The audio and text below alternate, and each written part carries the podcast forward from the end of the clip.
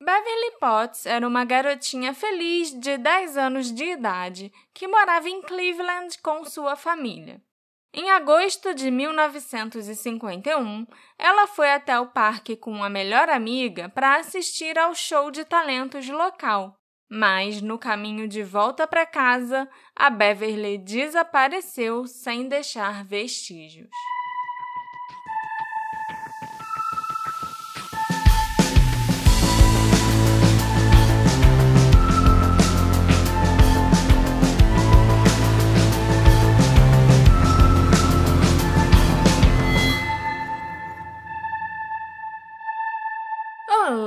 Ouvintes queridos desse podcast! Sejam muito bem-vindos a um novo episódio do Detetive do Sofá, o seu podcast preferido de crimes e mistérios não solucionados. Eu sou a Marcela, né, a host desse podcast. Depois de mais de 130 episódios, vocês já devem estar careca de saber. E hoje a gente vai falar sobre o desaparecimento de uma menininha de 10 anos. E é engraçado que o caso dela me lembrou. Tem lá, né, as suas similaridades com o caso da Misty Copsey, mas muitos anos separam esses dois, dois casos. E a Misty era uma adolescente que, né, tinha lá os seus segredinhos já, e tinha uma melhor amiga que acobertava ela nos segredos e coisas assim. Era mesmo um comportamento típico de adolescente que, no fim das contas, deu ruim. No caso da Misty, No caso da fez. Misty, é. O caso da Beverly, não. Ela só tinha 10 anos, então é, é apesar de ter suas similaridades, é, um, é bem diferente ao mesmo Uhum. tempo. Mas antes da gente entrar no caso da Beverly, já vai falar Misty. Você, Hum, você botou a Misty na história.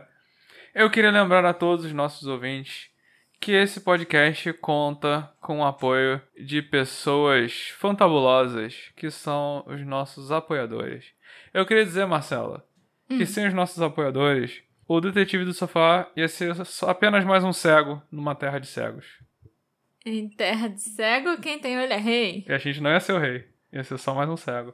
Mas Aham. graças aos nossos apoiadores, não. A gente tá aqui. A gente tem um olho, então a gente é o rei? Da terra dos cegos? Pode ser, depende. Você resolveu usar essa, uma metáfora nova por causa do grão de areia que fez sucesso entre os apoiadores? Fez sucesso, então vamos enfiar aí outra. Ó, quer uma melhor? Ah, quero. O, o detetive do sofá, graças aos nossos apoiadores, ele é igual o pássaro que tá na sua mão. Ao invés daqueles dois pássaros que estão voando. Aham. E é melhor ter um pássaro na sua mão. Do que dois voando. Então, se você quer que esse podcast continue assim, do jeito que vocês gostam, talvez eu fazendo metáforas idiotas. Sabe o que, que esse podcast é também? Hum. É uma batatinha. Porque desde que ele nasceu, ele está espalhando sua rama pelo chão. Ok. Isso é bom ou é Isso é. ruim? Eu- Não tá claro pra mim. Isso é bom, ele tá crescendo, ele tá. Graças né? aos nossos apoiadores. Exatamente. Sem os apoiadores, ele seria o quê? Ah, ele seria uma batatinha Que não triste espalha. que já foi pra panela. Que não espalha nada. É, não espalha nada. Entendi. Então, isso já foi longe demais. Marcela, me conta a história da Beverly Rose. A Beverly Rose Potts era filha do Robert e da Elizabeth Potts. Ela nasceu em 1941 na cidade de Cleveland, em Ohio. O pai dela, Robert, trabalhava como ajudante de palco, né? Tipo, contra-regra, num teatro. E a sua mãe, Elizabeth, era dançarina e cantora. O Robert era americano, enquanto a Elizabeth era uma imigrante da Hungria.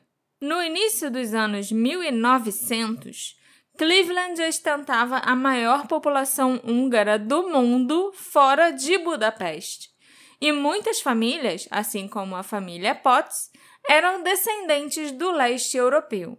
Poloneses, lituanos e húngaros constituíam uma grande porcentagem da população de Cleveland. E em 1924, o Robert e a Elizabeth se conheceram no trabalho e se casaram aos 24 anos. Após quase cinco anos de casamento, eles tiveram a primeira filha, Anita, e compraram uma casa na Avenida Lynette, perto do Parque Halloran, no lado oeste de Cleveland. Ao longo da década de 1930, muitos membros da família moraram na casa da família Potts enquanto tentavam se estabelecer no país ou tentavam né, se reerguer após a crise de 29. Em 1941, quando a Anita, a filha deles, já tinha 12 anos, a Elizabeth e o Robert, agora com 41 anos, descobriram que seriam pais novamente. E eles ficaram muito felizes com essa nova adição à família quando a Beverly nasceu, e a chamavam de bebê milagroso. Em 1951, a Beverly tinha 10 anos e ela ia começar a quinta série em setembro. A essa altura, a casa da Avenida Lynette, né, a casinha da família Potts, abrigava apenas cinco pessoas: os pais, a Elizabeth e o Robert, uma prima da Elizabeth chamada Betty Morbito, a Beverly e a Anita, que tinha se formado recentemente na faculdade e voltou para casa apenas algumas semanas antes. A Anita estava trabalhando como caixa num supermercado. A Elizabeth, nessa época, né, já tinha largado a carreira de cantora e dançarina e era dona de casa. E o Robert ainda trabalhava como contra-regra num teatro. A Beverly era considerada uma garota bastante quieta, tímida e obediente, de acordo com os professores e familiares dela. Os vizinhos confiavam na Beverly para trabalhar de babá e cuidar dos seus filhos pequenos, e uma mulher da vizinhança até relatou que a Beverly levava sua filha para a escola no jardim de infância todos os dias. Esses pais descreveram a Beverly como responsável e cautelosa. A Elizabeth e o Robert diziam que a Beverly era muito tímida quando estava conhecendo gente nova, né? Quando ela estava num grupo assim onde ela não conhecia tanta gente, especialmente quando tinham meninos ou homens ali no meio.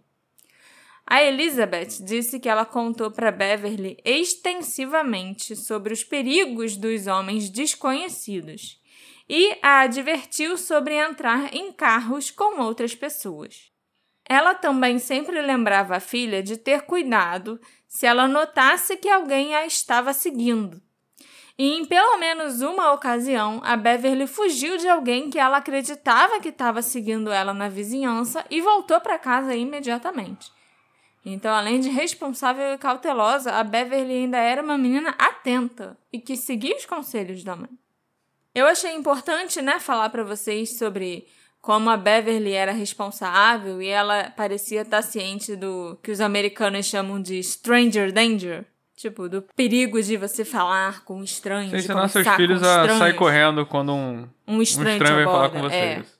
É. De acordo com a Anita, a irmã da Beverly, os pais delas duas nunca bateram nelas, né? Mas elas ficavam sim de castigo quando faziam algo de errado. Inclusive, a Beverly estava de castigo na semana em que ela desapareceu. Mas o castigo não, não tem nada a ver, assim, exatamente com a história. Só uma curiosidade. A família Potts tinha planejado fazer um passeio juntos no dia 25 de agosto, um sábado. Eles iam fazer um piquenique no parque na praia de Euclid. A Beverly estava muito animada com o um passeio e ela até recusou um convite para uma festa de aniversário por causa dos planos com a sua família. Na sexta-feira, o dia anterior, né, que eles iam fazer o piquenique, 24 de agosto, a Beverly e a melhor amiga e vizinha dela, chamada Patsy Swing, planejaram ir ao Parque Halloran para assistir a um show wagon, e, pelo que eu entendi, um show wagon era um tipo de festival que acontecia antigamente e que geralmente era organizado pelos departamentos de parques das grandes cidades. E esse show wagon era semelhante a um show de talentos. As crianças e adolescentes locais podiam fazer um teste para se apresentarem no evento e os vencedores iriam a um parque diferente na cidade em cada final de semana e apresentariam o seu número novamente para os residentes locais. Esses números eram coisas tipo cantar, dançar ou tocar um instrumento, sabe? Também sempre devia ter um ventríloco no meio. E eram apenas talentos locais entretendo ali os seus vizinhos, a sua comunidade. O Parque Halloran ficava bem perto da casa da Beverly. Era bem estabelecido e cheio de árvores bem antigas que enfeitavam a área. No entanto, essas mesmas árvores tornavam o parque escuro como breu à noite, e os postes de iluminação não conseguiam penetrar completamente na escuridão. Durante o dia, o parque recebia muitos jovens, mas à noite ele geralmente só atraía andarilhos, pessoas em situação de rua ou pessoas que iam lá usar drogas e tal. Então, garrafas e latas de bebidas alcoólicas vazias e guimbas de cigarro podiam ser encontrados espalhados pelo terreno quase todas as manhãs. Além disso, pelo menos dois ataques sexuais aconteceram no parque nos meses que antecederam o show wagon. Em 24 de agosto, a Beverly, né, estava de castigo porque ela tinha chegado em casa depois do horário estipulado pelos pais alguns dias naquela semana. Mas ela pediu a eles para deixarem ela ir no show wagon no Parque Halloran, que ficava a apenas 200 metros da casa deles. A Elizabeth permitiu que a Beverly fosse porque sabia que era um evento especial que acontecia só uma vez por ano e que a Beverly estava esperando por isso há muito tempo. Os limites do parque realmente ficavam muito perto da casa da família Potts. Mas com uma área de 5 hectares, o parque abrangia três quarteirões da cidade. E o show, inclusive, ia acontecer mais longe da Avenida Linette do que as pessoas geralmente supõem. Tipo, a você pensar, ah, o parque ficava a 200 metros da casa deles, então, né, a apresentação devia estar acontecendo logo ali, bem pertinho. Só que não, as apresentações do show Egon estavam acontecendo num lugar mais distante desse parque, que ocupava três quarteirões inteiros. Então, para voltar do show para casa, a Beverly teria que seguir para o nordeste do parque, atravessar a rua 117 e depois descer a Avenida Linette para chegar em casa. Isso daria cerca de 800 metros de distância, quase um quilômetro que ela teria que andar para chegar no evento e voltar para casa. No dia 24 de agosto, um pouco antes das 19 horas, a Beverly e a sua mãe Elizabeth terminaram de lavar a louça e os adultos se sentaram para assistir a um jogo de beisebol da Major League na TV. A Beverly foi até a casa ao lado chamar sua amiga Patsy e as duas meninas foram de bicicleta até o Parque Halloran pouco depois das sete da noite. Por volta das sete e meia, o parque estava tão lotado que elas decidiram que era muito difícil, quase impossível, andar de bicicleta no meio da multidão. Então elas voltaram para casa de bicicleta, deixaram a bicicleta em casa e optaram por caminhar de volta para o festival. Relatórios posteriores estimam que aproximadamente 1.500 pessoas estavam no parque naquela noite. Às 20 horas, as duas amigas estavam de volta ao parque, né? Dessa vez, elas tinham ido a pé. E estavam assistindo às apresentações. Quando a escuridão começou a aparecer no horizonte, em torno das 20 e 30, em Cleveland, no verão, o sol se põe né, bem tarde. A Patsy, que deveria estar em casa ao anoitecer, falou para Beverly que era melhor elas irem embora. As duas tiveram uma pequena desavença e a Beverly insistiu que ela podia ficar até o final do show e que os seus pais não iam se importar. Mas a Patsy tinha um toque de recolher e os pais tinham estipulado que quando escurecesse ela tinha que estar em casa. Acho que a Beverly também devia ter, né? Tanto que ela estava de castigo. Porque ela desobedecia sempre o toque de recolher. Uhum. Exatamente. Então, aproximadamente às 8h40 da noite, a Patsy deixou o show wagon. Mais tarde, ela disse que a Beverly estava hipnotizada assistindo alguns dançarinos no palco quando a viu pela última vez. A Patsy chegou em casa pouco antes das 21 horas. Por volta das 21h30 ou 21h45, o show wagon tinha terminado e as pessoas estavam indo embora, estavam deixando o parque em massa. A família Potts presumiu que a Beverly logo estaria em casa. Quando ela não chegou em alguns minutos, a irmã mais velha dela, Anita, ligou para a casa da família Swing, que relatou que a Patsy já estava em casa há mais de meia hora. Então, o pai da Beverly, o Robert, chamou os vizinhos para ajudá-lo e todos começaram a procurar a Beverly por todo o Parque Halloran. Quando eles chegaram lá, o parque já estava quase vazio. Após uma hora de busca inútil, a família Potts ligou para o departamento de polícia de Cleveland pelo menos três vezes. A polícia finalmente chegou mais tarde na casa da família por volta de meia-noite. A primeira coisa que eles fizeram foi revistar a casa da família Potts de cima a baixo duas vezes, antes de revistarem a vizinhança e o parque. Mas não havia nem sinal da Beverly.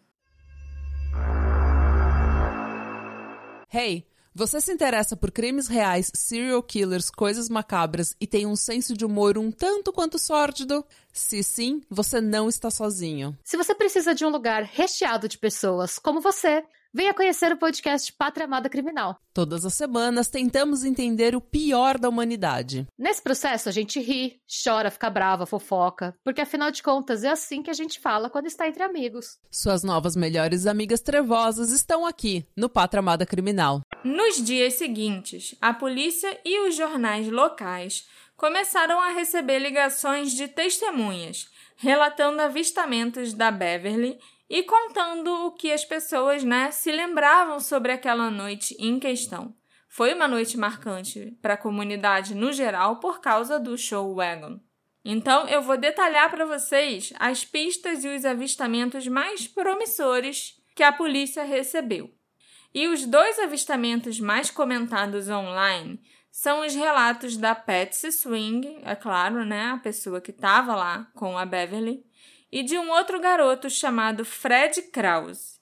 Inicialmente, a Patsy relatou né, que a Beverly estava observando os dançarinos no palco, quase que hipnotizada por eles, quando ela foi embora, quando a Patsy foi embora. No entanto, nos meses e anos subsequentes, a Patsy foi entrevistada e reentrevistada várias vezes pela polícia. Nesses outros interrogatórios, a Patsy frequentemente se sentia muito pressionada a se lembrar de coisas novas sobre aquela noite. Então eu não sei se dá pra gente confiar 100% nos relatos da Patsy. Até porque ela tinha só 10 anos, né? Então, assim, o que, que você se lembra de quando você tinha 10 anos? Ainda mais sobre uma noite específica? E a polícia tá ali te pressionando, você ainda é uma criança, uma adolescente, e a polícia tá ali te pressionando e forçando você a se lembrar de mais e mais e mais coisas. Como ela era só uma criança quando isso aconteceu, a Patsy pode inclusive ter sido muito influenciada pela própria polícia e até ter criado lembranças novas a partir de sugestões ou de perguntas, sabe, dos próprios policiais. Uhum. A maioria das fontes online sobre esse caso relata que quando a Patsy deixou o show Wagon, ela se virou para ver a Beverly, que estava perto de uma mulher baixa e rechonchuda, que estava com a mão no ombro da Beverly. Em um dos relatos, essa mulher baixa estava segurando também a mão de uma criança pequena. A mulher pode ter tido um filho se apresentando no show Wagon. Isso é amplamente divulgado mas essa não foi a história que a Patsy contou inicialmente, entendeu? Quem contou isso foi a Patsy, da mulher roxachuda. Sim, foi a Patsy já quando ela estava sendo reentrevistada anos mais tarde, né? Porque ao longo dos anos e ao longo de todos os interrogatórios, ela sempre ia ela sempre era forçada a acrescentar ou modificar alguma coisa, entendeu? Uhum. E essa, especificamente, é uma memória né, estranha por dois motivos. Primeiro, a Patsy não se lembrava disso há algum tempo e ela não relatou sobre essa mulher logo nos primeiros interrogatórios. Ela só foi falar da mulher anos depois. Além disso, a Patsy disse que ela e a Beverly estavam se esforçando para tentar enxergar as atrações no palco. Então, a posição dessa tal mulher ali na multidão seria um lugar estranho para uma mulher baixinha assistir o filho se apresentar lá no palco. Os pais dessas crianças costumam ficar lá na frente, né? Aplaudindo, gritando e tudo mais. Uhum. A menos que as suas intenções fossem ruins ou que ela não tivesse filho nenhum se apresentando, não faria muito sentido a história dessa mulher estar tá ali, né? Uhum. Perto da Beverly. Então, por causa disso, eu acho que essa informação, esse relato da Patsy, deve ser tratado com bastante cautela. O próximo avistamento crível da Beverly ocorreu aproximadamente entre as 9h30 e 9h45 da noite por um menino chamado Fred Krause. O Fred era um menino de 13 anos que também morava na Avenida Lynette e ele conhecia a Beverly de vista. Ele explicou nos interrogatórios que ele não sabia o nome da Beverly, mas a reconhecia como vizinha porque ele entregava jornais e ele também se lembrava vagamente daquela garota da sua rua e que estudava na sua escola que andava como um pato. Tem que elaborar isso aí. Ninguém disse isso sobre a Beverly em nenhum outro lugar, mas o Fred Krause achava que ela andava meio desajeitada, como se fosse um pato, entendeu? Ah, como um pato? É Sim. porque eu ouvi com um pato. Não, como um pato. Ok. O Fred tinha passado a noite do show wagon andando de bicicleta pelo parque, enquanto o pai dele assistia às apresentações. Sua mãe ficou observando o show da varanda de casa e viu o Fred várias vezes durante a noite passando de bicicleta para lá e para cá. Por volta das 9h40 ou 9h45, foi anunciado que o show havia acabado e os espectadores começaram a deixar o parque. Sem as luzes do palco acesas, estava muito escuro por ali. Quando o Fred começou a sair da área onde o show aconteceu, ele quase colidiu com uma menina que caminhava na direção nordeste, saindo do parque, perto do cruzamento da rua 117 com a Avenida Linette. O Fred disse que a garota estava andando como um pato, né? O jeito que ele descrevia que a Beverly andava. E estava tão escuro que ele quase a atropelou ao passar por ali de bicicleta. Ele explicou que a garota não estava andando no caminho, né, assim, na calçada ou no caminho mesmo do parque, na trilhazinha e tudo. Ela estava andando na grama e ele teve que tocar a buzina e, ou o sininho da bicicleta ao passar por ela para não atropelá-la. Mais de uma semana depois do desaparecimento da Beverly, o Fred mencionou isso, esse acontecimento, para sua mãe, que insistiu para que ele fosse até a polícia e levou ele lá para contar essa história. Nesse avistamento, a Beverly estava entre uma multidão de pessoas saindo do parque. E embora estivesse escuro, ela não estava tipo sozinha ou numa área isolada, né? Tinha muita gente saindo do parque junto com ela. Esse avistamento é considerado por muita gente, inclusive pelos investigadores, como o último avistamento confirmado da Beverly Potts.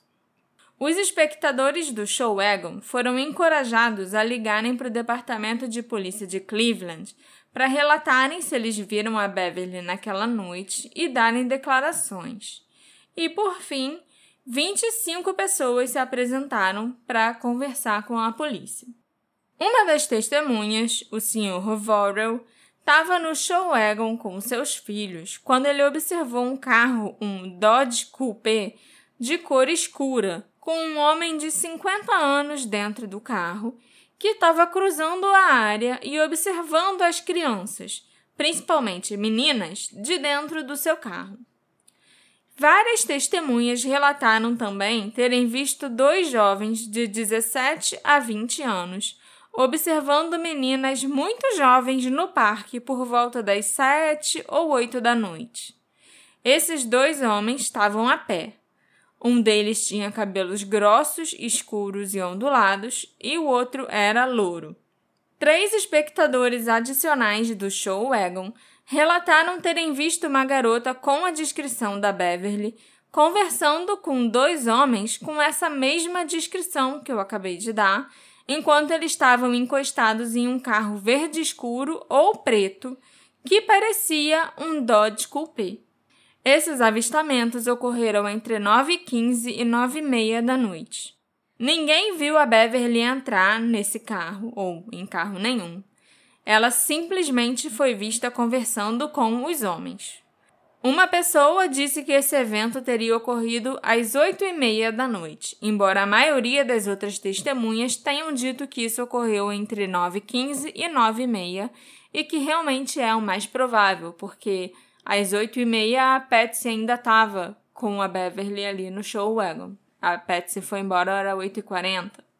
Um membro da plateia também teria visto a Beverly perto da porta traseira de um carro conversível por volta das 10 da noite.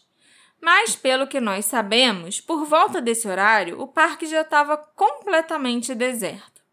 Várias pessoas tiveram que caminhar até o parque às 10 da noite para buscar os filhos que ainda não tinham voltado do show. Mas nenhuma delas relatou ter visto algo suspeito.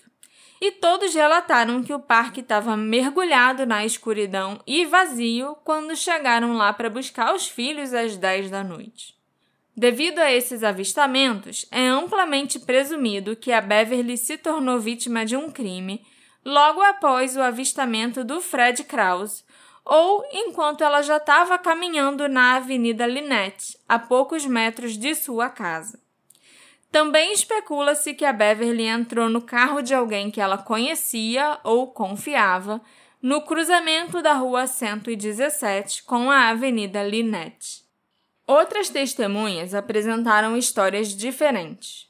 Um motorista de táxi chamado Robert Carmesy divulgou que ele pegou dois clientes ali na saída do Parque Halloran naquela noite por volta das 9 horas.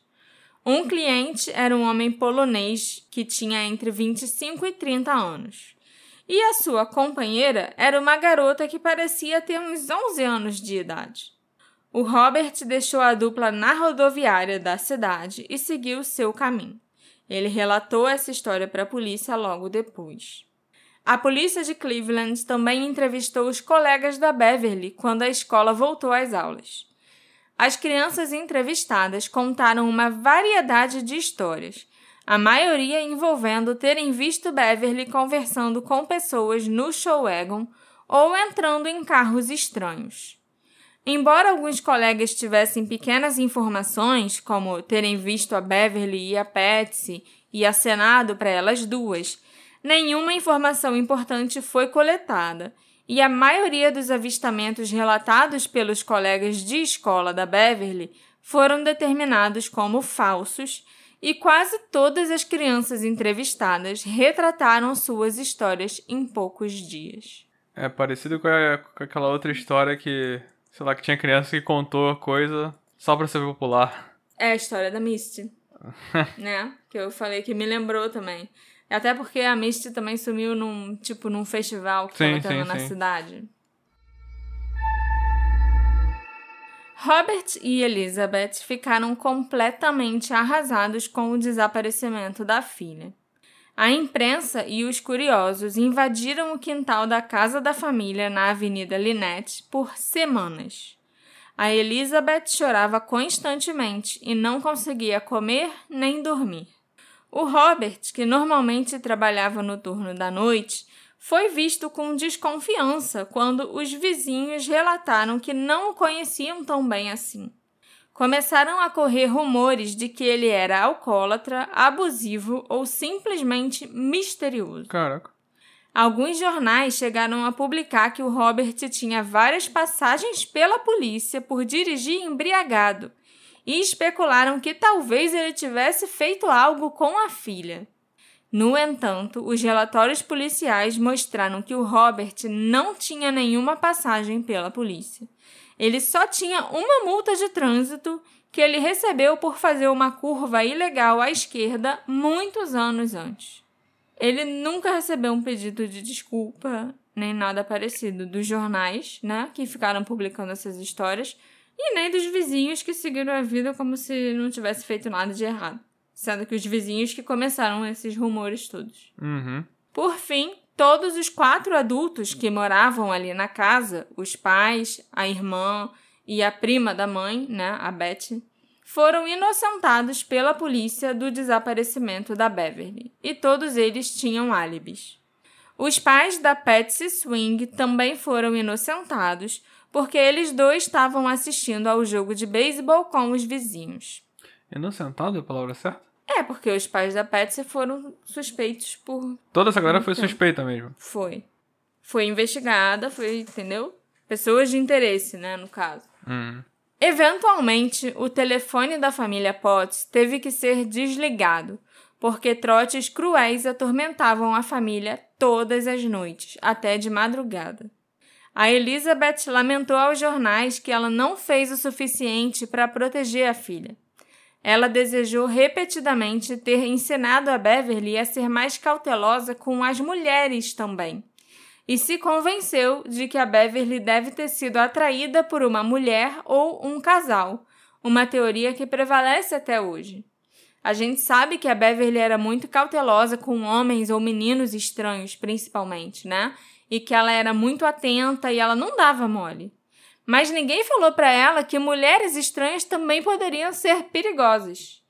Você vê uma mulher com uma criança, por exemplo, você já acha que, ah, ok, é uma mãe. Então, se for para eu pedir ajuda para alguém, eu vou pedir ajuda para uma mulher que esteja de preferência com uma criança. Entendeu? Uhum. Geralmente era isso que os pais ensinavam para os filhos. Ó, se você se perder de mim, você fala com alguma moça, com alguém, entendeu? Uhum. E aqui pode ter sido, né, que seja Onde isso. deu ruim. É. E eu acho que a mãe dela pode ter razão sobre isso, entendeu? Porque o problema de você ser muito responsável, obediente e bonzinho quando você é criança, adolescente, você ser uma pessoa que, tipo, não quebra muitas regras, que a única coisa que a Beverly fazia de errado era, às vezes, perder o toque de recolher. Mas o problema de você ser muito bonzinho é que você também é enganado mais fácil, Uhum. entendeu? Você não quer confrontar, você, não quer falar não? É. E aí, vai que alguém chega pra você no parque, por exemplo, e um cara, mesmo um homem, sei lá, e fala: Ó, eu sou, tô trabalhando aqui no evento e eu tô vendo que você tá fazendo isso e que é errado, é proibido. Então eu vou ter que te levar lá pra, pra segurança. Ou então eu vou ter que te levar pra sua casa e conversar com seus pais. Uhum. Aí a menina poderia ficar, tipo, confusa e pensar: ah, ok, ele é uma figura de autoridade, ele tá aqui, ele ou ela é uma figura de autoridade, tá aqui trabalhando no parque, eu desobedeci uma regra, eu tô errada, então eu tenho que abaixar a cabeça e ir com ele. Entendi. E nisso é mais fácil de você ser sequestrado do que se você for uma criança mais rebelde, entendeu? Que, tipo, não liga tanto pra obediência. Uhum. E eu sei disso porque eu era uma dessas crianças muito obedientes e certinhas e que tudo que eu não queria era tomar uma bronca de alguém ou que, tipo, os meus pais brigassem comigo, eu não queria fazer nada de errado. E eu, inclusive, já me meti em umas situações esquisitas quando eu era criança porque eu não queria desobedecer outra pessoa, entendeu? Uhum. Tô só, eu tô divagando, eu sei, mas é só uma experiência pessoal. Naquela época que a, né, a Elizabeth estava super mal e se culpando pelo que tinha acontecido com a filha, e também estavam sofrendo esses trotes horríveis, que eu não, eu não entendo porque as pessoas fazem isso, é muita maldade. Era a Anita, a irmã mais velha da Beverly, quem estava cuidando da casa, e ela tentava ajudar em tudo que podia. Mas a situação era demais para suportar, principalmente porque a Anita também era muito jovem. Ela tinha 22 anos quando a Beverly desapareceu. E ela também estava sofrendo muito com o desaparecimento da irmã.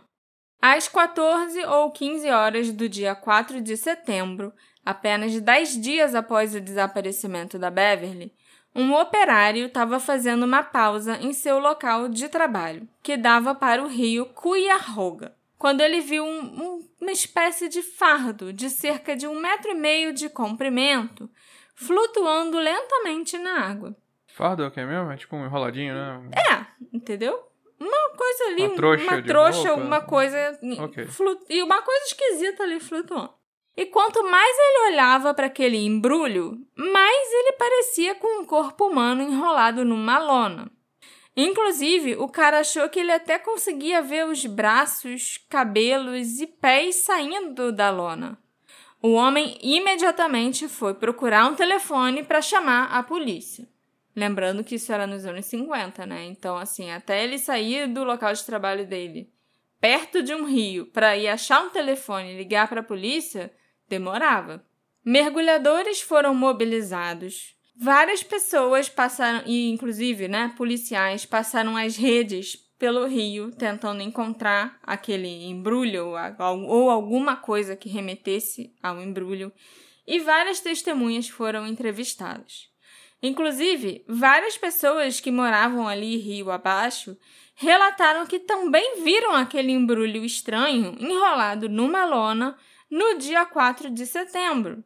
Mas depois de dois dias sem nenhuma descoberta, foi determinado que o pacote, seja lá o que fosse, provavelmente havia flutuado e desaguado na vastidão do lago Erie, para nunca mais ser encontrado novamente. Se você ouvinte já está pensando aí, ah, eu conheço esse nome, já ouvi falar do lago Erie, é porque ele é muito grande, ele ocupa até vários estados americanos e tem um programa no Investigação Discovery chamado Os Mistérios do Lago Erie, se eu não me engano, que são só de crimes que são relacionados a esse lago. Caraca, sabia não.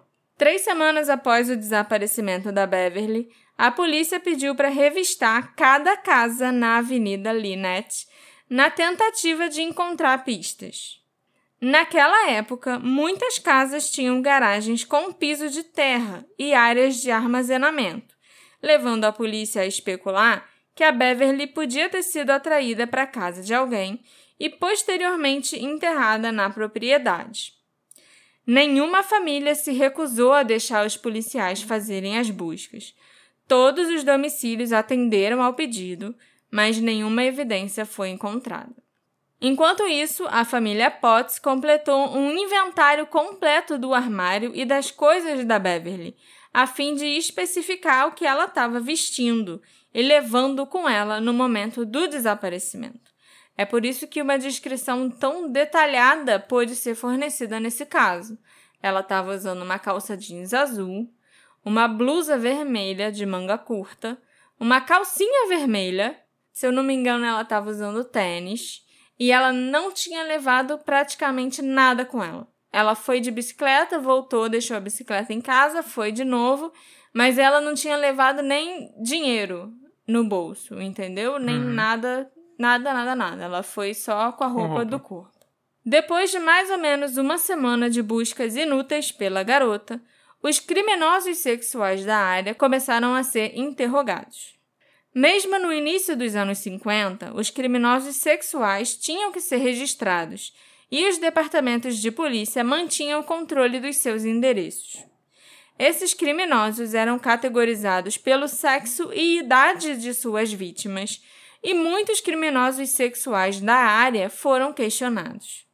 No entanto, às vezes esses predadores eram presos novamente e nunca eram retirados da lista, o que significa que muitos dos 1.100 infratores de Cleveland nos anos 50 estavam na prisão por outros crimes quando a polícia batia na porta do endereço que eles tinham. 1.100 predadores sexuais em cin- 1950. Isso é muita coisa. É, a partir do momento que você passa a catalogar, você descobre mais ou menos quantos tem. Cara, mas era nos anos 50, então assim, não tinha nenhum computador. Esse catálogo era basicamente feito à mão ou máquina de escrever, sabe? Era uma coisa muito trabalhosa para você manter. Por isso que eu fico impressionada. Mas infelizmente nada resultou dessa linha de investigação.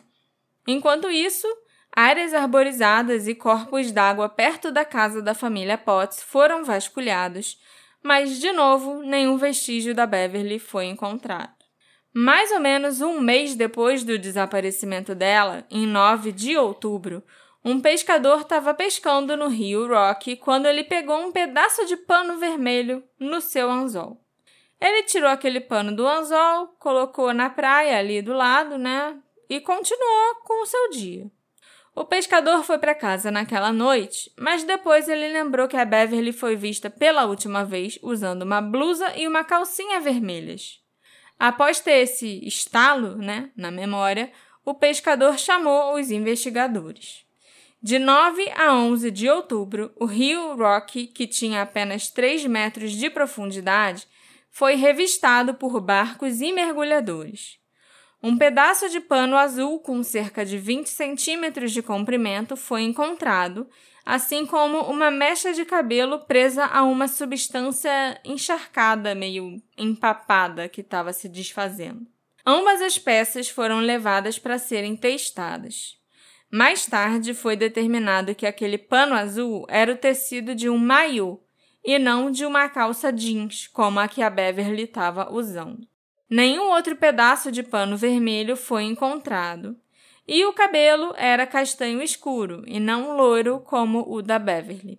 Além disso, a substância né, encharcada a qual o cabelo estava preso não passava de papelão. O departamento de polícia anunciou que eles não tinham motivos para acreditar que o corpo da Beverly estava ou havia estado no rio Rock. Também não tem motivo para acreditar que não estava, né? Porque eles Não, só mas- não encontraram. Mas esse era um rio pequeno, é diferente do outro que desaguava no Ah, Lago tá, Erie, entendeu? Ok. Era um rio pequeno e que só tinha até 3 metros de Eu profundidade. tava achando que era a mesma coisa. Então, assim, era, era um lugar mais fácil de você procurar. Bem mais fácil. Em 9 de novembro de 51, uma pessoa misteriosa ligou para o trabalho do Robert Potts e exigiu saber por que o número de telefone da casa da família não estava mais funcionando. Em seguida, a pessoa afirmou que tinha uma proposta de resgate para fazer, mas apenas se o número de telefone da casa da família Potts fosse reconectado. Lógico que a família ligou para a operadora né, de telefone e eles religaram o telefone imediatamente. Vários dias depois, o homem ligou para a casa da família. Ele disse que ele estava com a Beverly e que a libertaria em troca de 25 mil dólares. O homem ainda disse que a Beverly estava muito doente, mas estava viva. Prometeu para a família, né, que a Beverly estava viva. Alguns dias depois, um detetive vestido como a Elizabeth, a mãe da, da Beverly, Uma que detetive? tinha. Não, um detetive. Ela tinha quase 1,80m de altura, ela era muito alta. Então teve que ser um detetive homem para se passar por ela, porque não tinha nenhuma detetive mulher que fosse tão alta assim. Ok. E já tinha aparecido fotos e entrevistas dela, assim, nos jornais e Hum, na TV, sim. então todo mundo sabia como ela era alta e como Uhum. ela se parecia. Então, né, um detetive, homem, se vestiu como a Elizabeth e foi lá, né, se preparar para entregar o dinheiro em troca da Beverly. Mas o sequestrador percebeu a armadilha e tentou fugir da área. Ele foi preso, porque tinha, lógico, outros policiais ali esperando, e o seu nome era Frank Dale Davis. Ele admitiu que era só um oportunista que precisava de dinheiro para saldar suas dívidas. O Frank Davis foi condenado por fraude e sentenciado a cinco anos de prisão. A investigação subsequente mostrou que ele não tinha nada a ver com o desaparecimento da Beverly. Ele só queria se aproveitar da família. É, mas ouvindo assim, dá pra ver que era isso que acon- tava acontecendo. É. Um mês após esse bizarro pedido de resgate, ocorreu um incidente ainda mais estranho. No fim de novembro, um homem que se autodenominava Tom ligou para o Lester Swing, o pai da Patsy Swing, né, a melhor amiga da Beverly, e disse que ele estava com a Beverly. O tal de Tom afirmou que ele tinha atropelado a Beverly com seu carro em agosto pensou que ela estava morta, a colocou no carro para tentar se livrar do corpo. Mas aí ele descobriu que a Beverly estava simplesmente atordoada e agora tinha um caso grave de amnésia. O Tom explicou para o Lester que ele libertaria a Beverly no centro de Cleveland, mas apenas se o Lester vestisse a filha Patsy com as mesmas roupas que a Beverly foi vista pela última vez e a deixasse sozinha em frente ao balcão de revistas da loja de departamentos May Company no dia 1 de dezembro, entre as 3 e as 5 da tarde. Eu- eu- ok. É, Mas pra, pra trocar a criança? eu não sei. É só isso? É só isso. Ó, moço, vizi- ou vizinho da família que a menina sumiu, bota tua filha lá com a roupa igualzinha a que a menina que sumiu tava usando no dia tal, na hora tal. Que aí eu vou devolver a menina que foi sequestrada no centro de Cleveland. E o Tom ainda queria que a Patsy tivesse usando uma saia jeans ao invés de uma calça jeans, que era o que a Beverly estava usando. Ainda tinha mais essa exigência. A família Swing relatou o incidente à polícia. E o Lester, é claro, se recusou a deixar a filha Patsy participar dessa façanha. Então, uma isca foi usada e nada aconteceu. Botaram uma outra menina, né, uma provavelmente uma policial baixinha, ali disfarçada com a roupa que o cara queria que a Patsy estivesse usando. O Tom ligou novamente para a família Swing mais tarde e explicou que ele não gostou do uso de uma isca e marcou um novo horário para duas semanas depois. Depois de muita insistência por parte da polícia, que garantia que a Patsy estaria segura, e também da família Potts, que queria descobrir se era verdade que a Beverly estava viva, a família Swing permitiu que a Patsy fizesse parte da armação. Então, em 15 de dezembro, enquanto a Patsy estava no balcão de revistas da loja sozinha, a polícia atacou um homem à espreita na área que estava observando a jovem.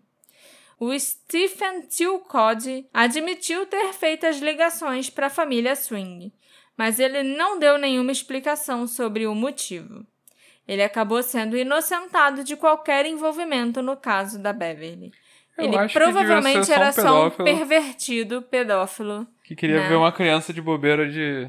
de Saia. mini saia. No final de 1951, um homem afirmou que, em 24 de agosto, ele viu um carro perto do estacionamento do Parque Halloran com uma garota gritando amarrada no banco de trás. O carro estava cruzando a rua 117. A polícia verificou essa pista rastreando cada indivíduo com o carro do tipo que o homem tinha descrito, mas não deu em nada e essa pista foi posteriormente determinada como falsa. Vários videntes também contataram a polícia, mas os seus relatos também foram inúteis. Quando 1951 chegou ao fim, ninguém tinha ideia do que tinha acontecido com a Beverly Potts de 10 anos. Ao longo do caso, uma variedade de pessoas foi considerada como potenciais pessoas de interesse. Mas eu vou falar para vocês só alguns dos suspeitos mais proeminentes, né? Afinal, tem 1.100 sex offenders. Em Cleveland. É. E tinham 1.500 pessoas no parque. Quatro dias após o desaparecimento da Beverly, os jornais anunciaram que a polícia tinha um suspeito um nativo de Cleveland conhecido como Bill. Esse Bill era William Slate, um ex-soldado que havia sido dispensado com desonra em 1949, depois de fazer avanços sexuais a uma menina de 8 anos num cinema. Familiares relataram que o Bill tinha um histórico de namoros com adolescentes muito jovens e, de acordo com psicólogos do Exército, ele precisava muito de tratamento psicoterapêutico. Em 1951, Bill, em liberdade condicional por esse crime, né, com a menina de 8 anos, estava morando com sua mãe na rua 166, também perto do Parque Halloran. No final de agosto, a mãe do Bill estava de férias e ele estava sozinho em casa. Nessa época, ele estava saindo com uma telefonista de 17 anos e fazendo biscates. No domingo, 26 de agosto, dois dias depois da Beverly desaparecer, o Bill pegou emprestado o carro de um amigo, trancou a casa da sua mãe em Cleveland e dirigiu até Columbus, também em Ohio, e se registrou num hotel usando um nome falso, aparentemente sem motivo nenhum, só porque deu vontade. Amigos relataram a sua ausência à polícia, que o rastreou até Columbus por meio de telefonemas que ele fez para a namorada. O Bill não poderia dar nenhuma explicação para ter deixado Cleveland tão abruptamente. Ele foi interrogado várias vezes e falhou em vários polígrafos. Depois de mais ou menos uma semana sendo o principal suspeito do caso, a namorada do Bill se apresentou e forneceu a ele um álibi, alegando que eles estavam se agarrando em um parque no momento do desaparecimento da Beverly. Um dos amigos do Bill também afirmou que esteve com ele naquela noite. Mas um terceiro amigo disse que eles estiveram juntos num dia diferente e não no dia 24, que foi o dia que a Beverly sumiu. Discrepâncias à parte, Bill Slate foi libertado da custódia e eliminado como suspeito. Hoje em dia, os investigadores que cuidam do caso da Beverly questionam a validade desses álibis, né, que foram fornecidos pela namorada e por um amigo que ainda foi desmentido pelo outro amigo. Uhum. Realmente, né? Não... Por que, eu, que eu reparo que eliminado? quando você tem uma situação dessa com um zilhão de suspeitos, eles descartam suspeito com qualquer coisinha. Sim, exatamente. Mas, né, a polícia de Cleveland parecia considerar esses álibis válidos na época. Sei lá eu por quê. Hoje em dia não é possível interrogar nem o Bill, nem os amigos dele ou a namorada novamente, porque acho que todo mundo já morreu. Mas eu acho ele um forte candidato. Menos de uma semana após o desaparecimento da Beverly, surgiram rumores de que uma Speed Queen local e seus amigos foram os responsáveis pela morte da Beverly. Hoje em dia, Speed Queen é uma gíria para mulheres que são usuárias de drogas que deixam elas, tipo, ligadonas, sabe? Uhum. Então, tipo, uma rainha da velocidade, mas não seria uma velocidade De correr. de correr, entendeu? É a velocidade porque a droga te deixa muito, muito ligada. Mas na década de 50, esse termo Speed Queen não era relacionado a usuários de drogas. Esse termo era usado de uma forma quase que literal, né? A rainha da velocidade relacionada à velocidade de carros, por exemplo. As meninas e mulheres que dirigiam carros esportivos e gostavam de velocidade eram chamadas assim naquela época. De acordo com um casal que era amigo dessa rainha da velocidade local, na noite em que a Beverly foi vista pela última vez, uma adolescente local, essa tal Speed Queen, chamada Barbara Saunders, emprestou seu carro ao irmão do namorado e a alguns dos seus amigos. Naquela noite, por volta das 22 horas, os meninos ligaram para Bárbara e explicaram que tiveram que abandonar o carro porque haviam se envolvido num acidente na rua 117 e o carro estava quente. Tipo, quente no sentido de podia estar sendo procurado. Procurado. É. Quando a Bárbara recuperou o carro, né, no dia seguinte, numa área arborizada, ela notou que havia um pouco de sangue no para-choque, assim como alguns fios ou pedaços de pano. No dia 31 de agosto, a polícia decidiu realizar uma busca intensiva na área em que o carro tinha sido abandonado para procurar pistas ou até mesmo uma possível cova. Mas nenhuma evidência foi encontrada nessa busca que durou vários dias. O carro da Barbara Saunders, a rainha da velocidade, também foi revistado e alguns fios de cabelo louro foram encontrados presos na dobradiça da porta. Esses fios de cabelo foram coletados como evidências. No geral, os investigadores acharam improvável a história da rainha da velocidade. A Rua 117 é uma via principal em Cleveland e muitos acharam meio ridículo que alguém pudesse atropelar uma criança numa rua tão movimentada sem que ninguém visse nada. Especialmente porque centenas de espectadores estavam deixando o show wagon e cruzando aquela mesma rua às 10 horas da noite. O horário que esse acidente, né, teria acontecido. A única razão pela qual a polícia resolveu investigar essa história mais a fundo foi porque o carro e os homens da história correspondiam vagamente à descrição dos dois jovens vistos conversando com uma garota que se parecia com a Beverly no Showwagon naquela noite. E o carro parecia com o Dodge Coupé de cor escura. Então, né? Mas eles descartaram que um atropelamento podia ter acontecido, mas não descartaram, sei lá, que os caras pudessem ter levado a garota, sabe? Esquisito. É, porque a, história oficial que foi contada era de pelos um atropelamento. caras. Sim, pelos próprios caras. Pelos caras não, né? Por alguém que ficou sabendo desse ca... dessa história aí do carro da Bárbara e falou que foi atropelamento. Mas os próprios caras não falaram de atropelamento para a Bárbara. Hum, um ela notou que tinha um pouco de sangue no para-choque. Uhum, Isso ela própria achou estranho, entendeu? entendi. O cabelo coletado no carro, aqueles fios de cabelo louro, infelizmente já foram perdidos. E eles nunca passaram por testes forenses. Normal. Lógico, né? Normal. Você, em 1950, não ia pensar que os fios de cabelo iam poder conter DNA 40 anos depois. Mas eu também, engraçado, eu também acho que essa história do carro da Bárbara ter sido usado pelos meninos, eles terem feito alguma coisa com a Beverly, também é possível. Sim. Assim como a história do Bill ser culpado também é possível. É porque Não, a gente não sabe nada, então tudo é possível. É porque. Não, eu achei. De novo, eu achei que eles consideraram por achar a história do atropelamento esquisito.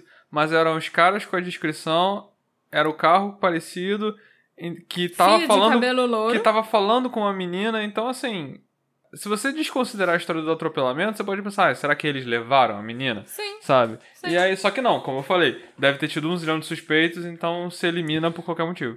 Harvey Lee Rush era um nativo de Cleveland que viveu uma vida difícil e até bem curta. Ele parecia ter mais de 40 e poucos anos e estava vagando pelos Estados Unidos por cerca de três anos em 1955, quando ele foi pego em Los Angeles por embriaguez pública. O Harvey teve quase 100 prisões em sua vida principalmente por pequenos crimes como embriaguez pública e brigas de bar. E ele usou todo o dinheiro que ele já tinha ganhado na vida como faxineiro de hospital em bebida. Mas nesse dia de 1955, quando ele foi preso em Los Angeles, o Harvey tinha uma história extraordinária para contar. Ele alegou que em julho de 52 ele tinha sequestrado e matado uma garota em Cleveland. Ele explicou que um dia, enquanto ele estava num circo ou num show de marionetes na cidade, ele atraiu uma jovem de cerca de 12 anos para longe do show com a promessa de dar doces para ela.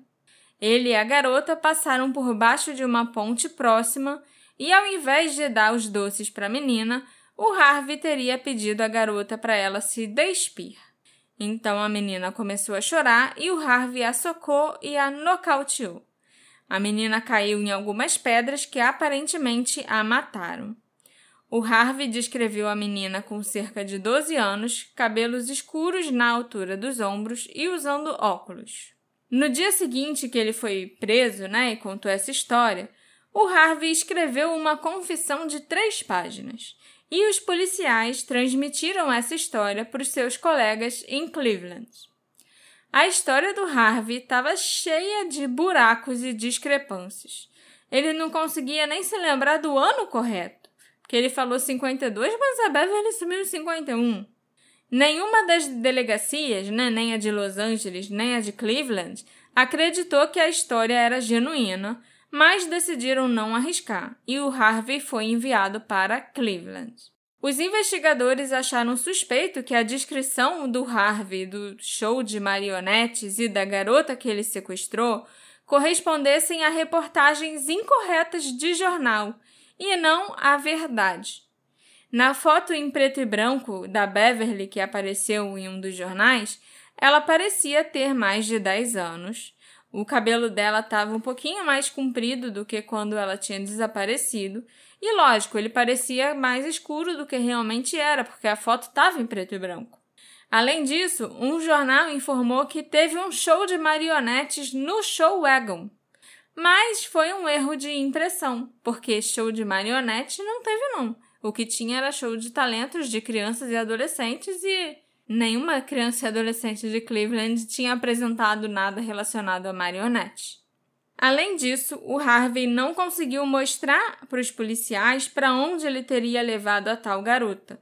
E ele insistia que havia uma ponte perto do parque que não, não tinha em lugar nenhum, sabe? Não tinha nenhuma ponte perto do Parque Halloran ou no Parque Halloran.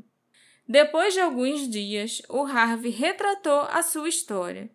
E ele explicou que ele simplesmente queria uma viagem gratuita de volta para sua cidade natal de Cleveland.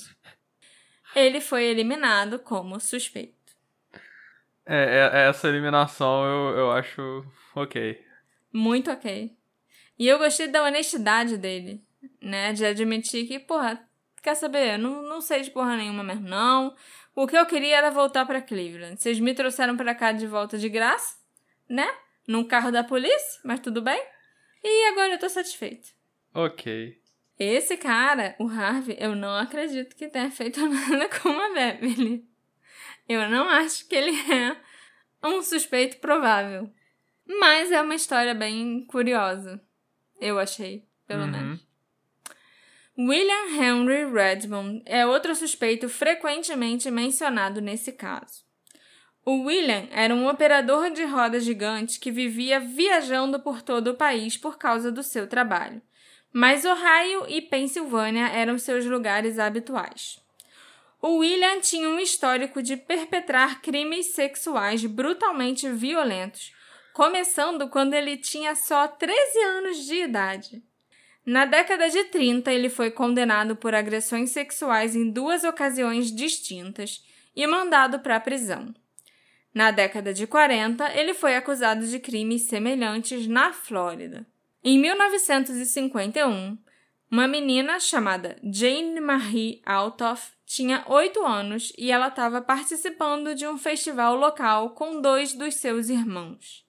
A Jane desapareceu e foi vista pela última vez conversando com o operador da roda gigante, o William Redmond. Quando a polícia foi interrogar o William no dia seguinte, ele havia fugido da área sem nem mesmo pegar o seu contra-cheque. Infelizmente, a Jane foi encontrada estrangulada algumas horas depois, num caminhão abandonado coberto com as impressões digitais do William. Com o desaparecimento do principal suspeito, o caso acabou esfriando e sendo deixado para lá. Por esse crime absurdo do assassinato da menininha de 8 anos, ele não chegou a ser preso. Em 1988, investigadores na Pensilvânia decidiram mais uma vez procurar o William Redmond e o encontraram morando em Nebraska. Eles prenderam um homem, agora já um velho frágil, e o levaram de volta à Pensilvânia para julgamento. Ele confessou e supostamente disse para um colega de cela que havia matado três outras garotas. Devido a alguns detalhes técnicos, o William Redmond não foi julgado por anos. Ele acabou falecendo em 92, ainda aguardando o julgamento. Os registros do VICAP, que é a Divisão de Crimes Violentos e Não Solucionados do FBI, e do Detran dos Estados Unidos, né, o DMV, ligaram o William a outros assassinatos em todo o condado de Cleveland, comparando crimes com o seu modus operandi ao registro dele no Detran.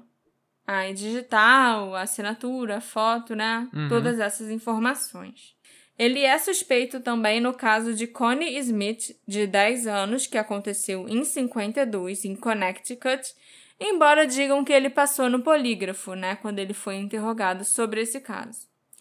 William também é considerado o principal suspeito no caso de 57 da Maria Ridolf, de 7 anos, e no caso de 55 da Bárbara Gaca, de 7 anos, também em Detroit.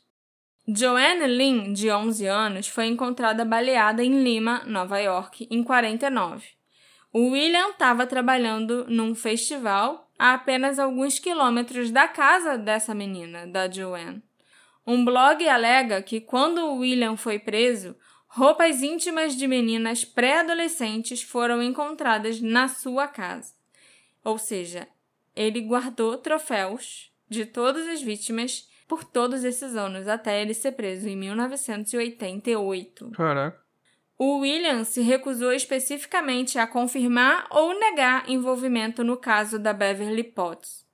Um exame mais minucioso desse suspeito não o exonera completamente do crime, mas não há evidências de que William tivesse no estado de Ohio na época do desaparecimento da Beverly, e nenhuma outra evidência o liga a esse crime.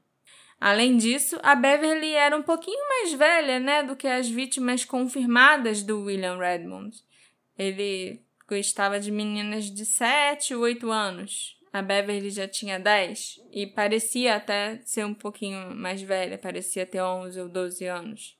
Por alguma razão, os detetives do sofá, né, da web, geralmente retratam o William Redmond como o suspeito mais provável do caso da Beverly apesar das evidências muito limitadas e de não existir nenhuma prova de que ele estava na área naquela época. Eu tava achando que era porque, sei lá, tinha, devia ter uma roda gigante no, no, no show festival. É. Não, não tinha. Porque eu tava achando muito, caraca, foi esse cara. É só não. porque ele é um pedófilo é. E, e, é isso aí. O show Wagon em si não era exatamente um festival, né? Uhum. Era. Um palco. É eram os departamentos de Parks and Recreation, né, das cidades grandes, tipo Cleveland, organizavam, montavam lá esse palquinho e aí, tipo, as crianças e adolescentes faziam audições uhum. para e os mais talentosos iam se apresentar no palquinho no dia do festival, uhum. festival entre aspas, no dia do show wagon. Mas tirando o palco com né, as crianças se apresentando, talvez uns vendedores de pipoca, de algum doce, alguma coisa assim, não tinha outras atrações. Entendi. Não tinha uma roda gigante, não tinha um carrossel, não tinha nada disso. Era um evento relativamente pequeno que acontecia nos parques, uhum. entendeu?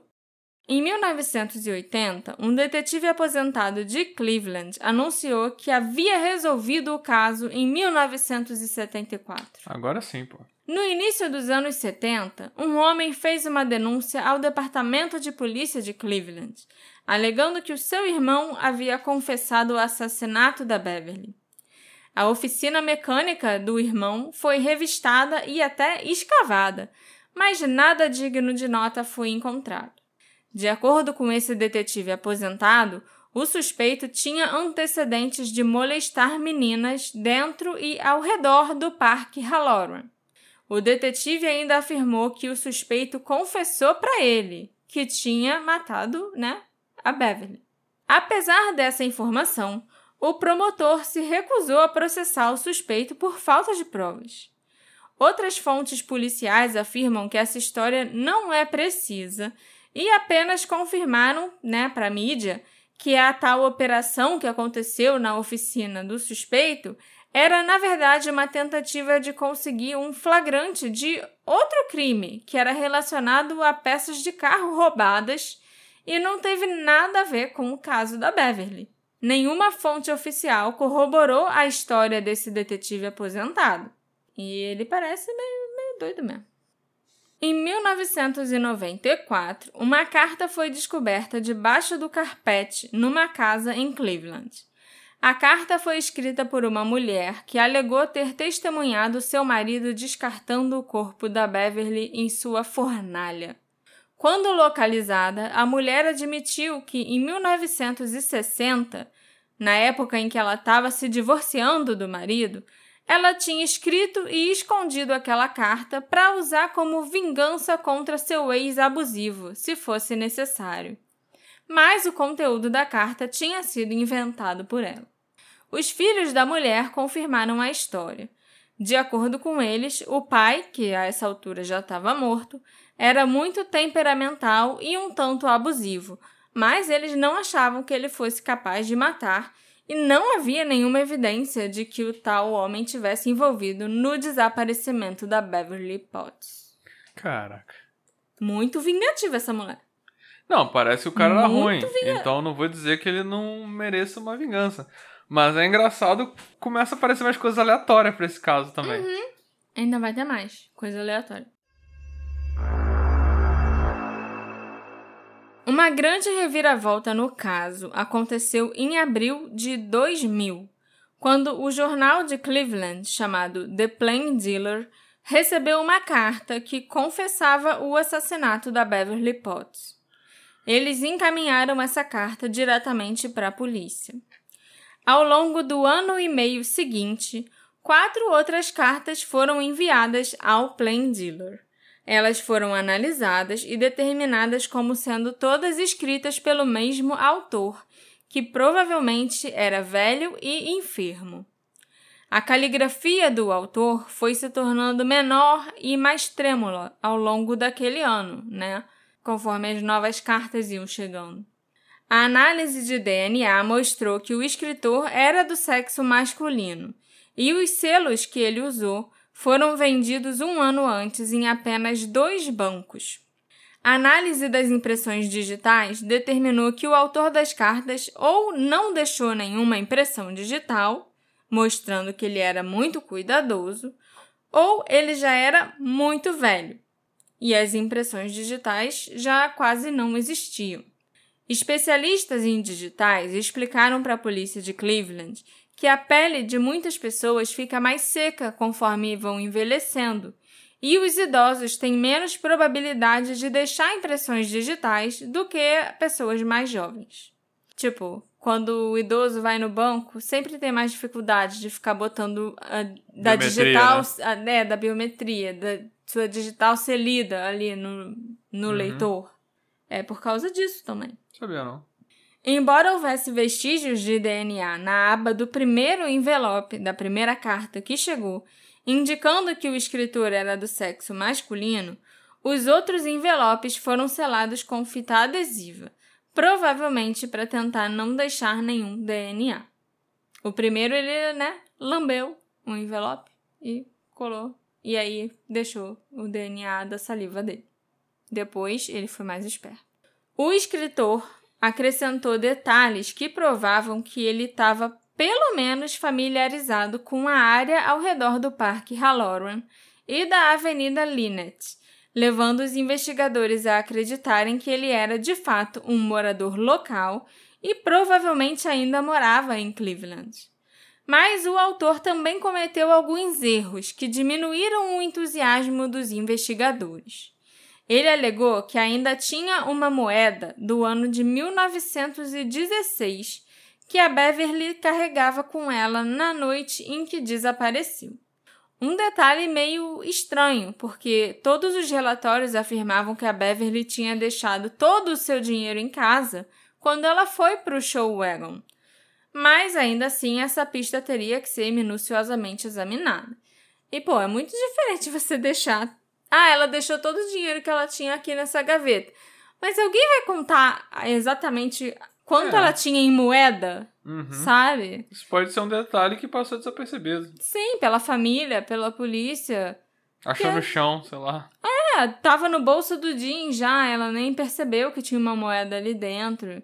Era só uma moeda, entendeu? Aham. E talvez pela moeda ser do ano de 1916, o assassino, né, sequestrador, O o autor da quarta, é, ele guardou a moeda e ele pode ter achado que isso era importante. Ele guardou como um troféu e ele achou que isso era um detalhe que talvez só a polícia soubesse e nunca divulgou pra ninguém, nunca divulgou na mídia. E que esse detalhe era o que ia comprovar que ele realmente era o criminoso, Uhum. entendeu? Mas não era o caso, porque a polícia achava que a Beverly não tinha levado nenhuma moedinha no bolso com ela, que é uma coisa muito idiota de se pensar. O autor também alegou que ele escreveu uma carta de confissão para o legista do caso em 1967 e pediu um acordo judicial. Mas essa carta não foi encontrada. Embora o legista da década de 60, chamado Sam Gerber, tivesse morto, aqueles que trabalharam com ele negaram que houvesse qualquer carta escrita para ele ou para o escritório que equivalesse a uma confissão. Os arquivos do Sam Gerber também foram examinados e nada foi encontrado. Da mesma forma, o promotor da época foi entrevistado e relatou que ele não tinha ouvido falar de tal carta ou confissão na década de 60. Além disso, ninguém pensou que o promotor ou o legista da época teria ignorado uma informação tão importante sem compartilhar com ninguém. Isso eu já acho meio, meio estranho, mas por que, que o cara inventaria que escreveu uma carta de confissão ainda, sabe? Pro legista e sei lá o que? O autor deixou várias outras pistas sobre a sua identidade.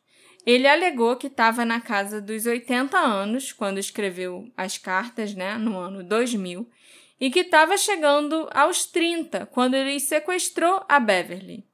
De fato, já tinham se passado 50 anos. Ele também alegou que ele estava velho e doente. Seu corpo estava atormentado pelo câncer, diabetes e artrite e o médico havia lhe dado apenas cerca de um ano de vida. O velho também afirmou que seria enterrado no cemitério de Riverside e que havia deixado uma carta com o seu advogado, que seria aberta e enviada à polícia após a sua morte. Ele nunca mencionou um nome, né, nem nada específico sobre o advogado, mas ele se referia a esse advogado no, no feminino. Então, na verdade, era uma advogada que ele provavelmente tinha. Depois de alguns meses sem correspondências, a polícia pediu ao jornal The Plain Dealer que escrevesse um artigo apelando ao autor das cartas. Eles queriam que o autor soubesse que, devido à sua idade e seus problemas de saúde, ele provavelmente não seria condenado à prisão, mas sim a uma casa de repouso segura se ele se apresentasse. Em um movimento que surpreendeu a todos, o autor da carta escreveu novamente em 16 de abril e afirmou que ele se entregaria em 24 de agosto de 2001, quando seria o quinquagésimo aniversário do desaparecimento da Beverly Potts, e ele se entregaria exatamente no Halloran Park. Ele também queria que o Brent Larkin, o jornalista do Plain Dealer que escreveu o artigo, estivesse lá no local. Ele alegou que iria ao Halloran Park para se entregar se ainda estivesse vivo até lá. A caligrafia dessa carta específica estava ainda pior do que as anteriores, e parecia que o homem realmente estava, tipo, no leito de morte, sabe? Com muita dificuldade para escrever. Eu imagino se num dia, 24 de agosto, a polícia passou a juntar um monte de velhinho que tava no parque de bobeira, sabe? Não. Porque antes disso chegou mais uma carta. Hum. Em 7 de agosto de 2001, o misterioso autor escreveu a sua última carta. Ele explicou que ele não poderia mais comparecer ao encontro em Halloran Park, porque precisava ir para um hospital. A escrita nessa carta era quase impossível de ler, parecia ter sido rabiscada com uma mão muito, muito trêmula. Os detetives ficaram desapontados, mas eles foram ao Parque Halloran no 50 aniversário né? Caso o homem decidisse aparecer e se entregar. Isso se ele conseguisse, se ele tivesse forças, se ele ainda tivesse vivo nesse dia. No fim das contas, as cartas não foram capazes de provar nada, e muitos investigadores acreditaram que elas eram uma farsa. Outros acreditam que as cartas eram legítimas. O detetive Wolf, do Departamento de Casos Arquivados, acha possível que o autor da carta fosse um policial ou jornalista aposentado, porque ele sabia muito sobre o desaparecimento da Beverly, lembrando detalhes que apenas aqueles que eram realmente obcecados com o caso se importariam em lembrar. Embora ele acredite que o autor da carta provavelmente já esteja morto, né?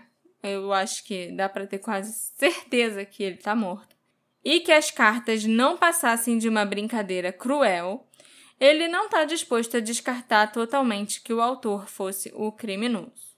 Eu, particularmente, acredito que o autor estava falando a verdade, sim. Eu acho, assim, baseado no achômetro total. Eu acho que o idoso, nessa hora, ele quer botar para fora.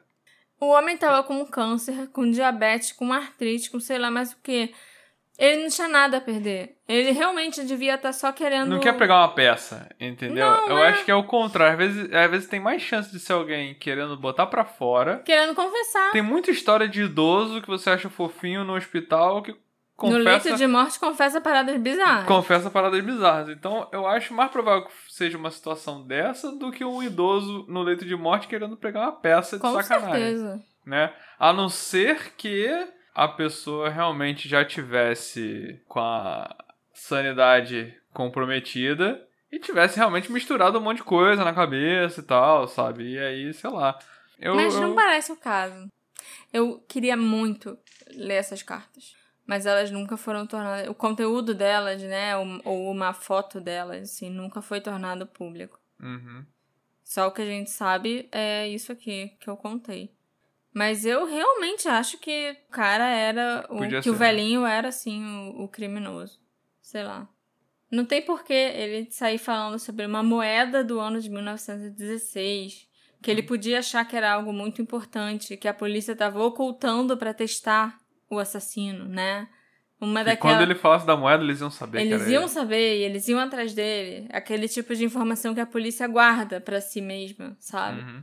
Eu, só, eu não acho também que ele inventaria que ele escreveu uma carta. Talvez a carta simplesmente nunca tenha chegado. A carta que ele diz pro legista em 67. São coisas que não tem por que a pessoa inventar. Ainda mais um idoso que tá morrendo. Por várias doenças diferentes. Aparentemente, em 2015, a polícia recebeu uma ligação com informações confiáveis sobre um suspeito. As informações eram críveis o suficiente para eles verificarem tudo o que lhes foi dito, mas a polícia precisava de mais informações e implorou ao informante que entrasse em contato novamente. Mas a pessoa nunca ligou de novo. Parece que os investigadores têm um suspeito em potencial e que realmente deve ser o, o assassino, ou, né? Uhum. que sequestrou, sei lá o que, com a Beverly. Mas eles, infelizmente, não têm informações o suficiente para continuarem investigando essa pessoa. O caso da Beverly Potts vive na mente dos habitantes de Cleveland até hoje. A mãe dela, Elizabeth, faleceu em 1956, apenas cinco anos depois do desaparecimento da filha. Ela nunca foi capaz de se recuperar desse trauma e faleceu com o coração partido. A irmã da Beverly, Anita, deixou Cleveland vários anos após o desaparecimento da irmã e ingressou no Serviço de Relações Exteriores dos Estados Unidos. Ela forneceu seu DNA e uma mecha do cabelo da Beverly para que a polícia pudesse ter o perfil de DNA dela caso um dia um corpo fosse encontrado com características semelhantes, para ter com o que comparar. A Anita faleceu em 2006. Já o pai da Beverly, o Robert, faleceu na década de 70, sem nunca ter se mudado da casinha na Avenida Lynette, onde os vizinhos ficaram falando mal dele logo depois que a Beverly desapareceu. Mas ele nunca saiu daquela casa e nunca mais desligou o telefone de novo, esperando que um dia, sei lá, a filha aparecesse na porta Caraca. ou alguém ligasse ou algo assim. Já a família da Patsy Swing, a melhor amiga, né, da Beverly, se mudou de Cleveland ainda na década de 50. A Patsy sofria de culpa de sobrevivente severa e foi atormentada por sua decisão de deixar a amiga no parque naquela noite praticamente a vida toda. Muitos amigos dizem que a Patsy nunca mais foi a mesma. Da mesma forma, o Fred Krause mencionou em entrevistas que ele ainda se sente traumatizado com o evento e, embora acredite que ele fez a coisa certa, né, procurado a polícia para dizer que ele viu a Beverly no parque, ele às vezes deseja nunca ter se envolvido com o caso da Beverly Potts, porque ele sofre com as consequências disso até hoje. Ele também foi interrogado diversas vezes e isso eu acho que traumatiza qualquer criança ou adolescente. A Patsy tinha 10 anos quando isso aconteceu Uhum. e ainda ficou com aquela né, ideia na cabeça de que, putz, se eu não tivesse ido embora ou se eu tivesse insistido para Beverly ir embora comigo, isso não teria acontecido. Além de tudo, toda a pressão que a polícia fez com ela. Uhum. E o Fred tinha 13 anos, então a mesma coisa. Ele sofreu muita pressão da polícia para tentar se lembrar de detalhes que não existiam. Uhum. Esse caso acaba mostrando como as mentes das crianças podem ser frágeis e como falsas memórias podem ser facilmente criadas, que eu acho que foi o que acabou acontecendo com a Patsy ao longo desses interrogatórios. Apesar das pistas, das memórias e dos avistamentos, a Beverly Potts, de 10 anos, nunca foi encontrada. Esse episódio foi dedicado ao nosso querido apoiador Juliano Toniato. Muito obrigada pelo seu apoio, Juliana. Graças a pessoas maravilhosas como você que eu consigo manter esse podcast vivo, que eu consigo me dedicar a ele e fazer episódios novos e casos novos e complexos toda semana. Se você também quiser se tornar um apoiador do Detetive do Sofá, é só entrar lá no Orelo e escolher lá o seu planozinho de, de apoio, né? Sim. O que pode ter acontecido com a Beverly? Será que ela foi vítima de algum pedófilo da região naquela noite? Será que ela foi sequestrada por alguém? Teria a Beverly confiado na pessoa errada? E será que essa pessoa era conhecida ou não? Me encontra nas nossas redes sociais, arroba detetive do sofá, e me conta o que você achou desse caso. A gente se encontra na próxima investigação. Tchau, tchau. Tchau, tchau.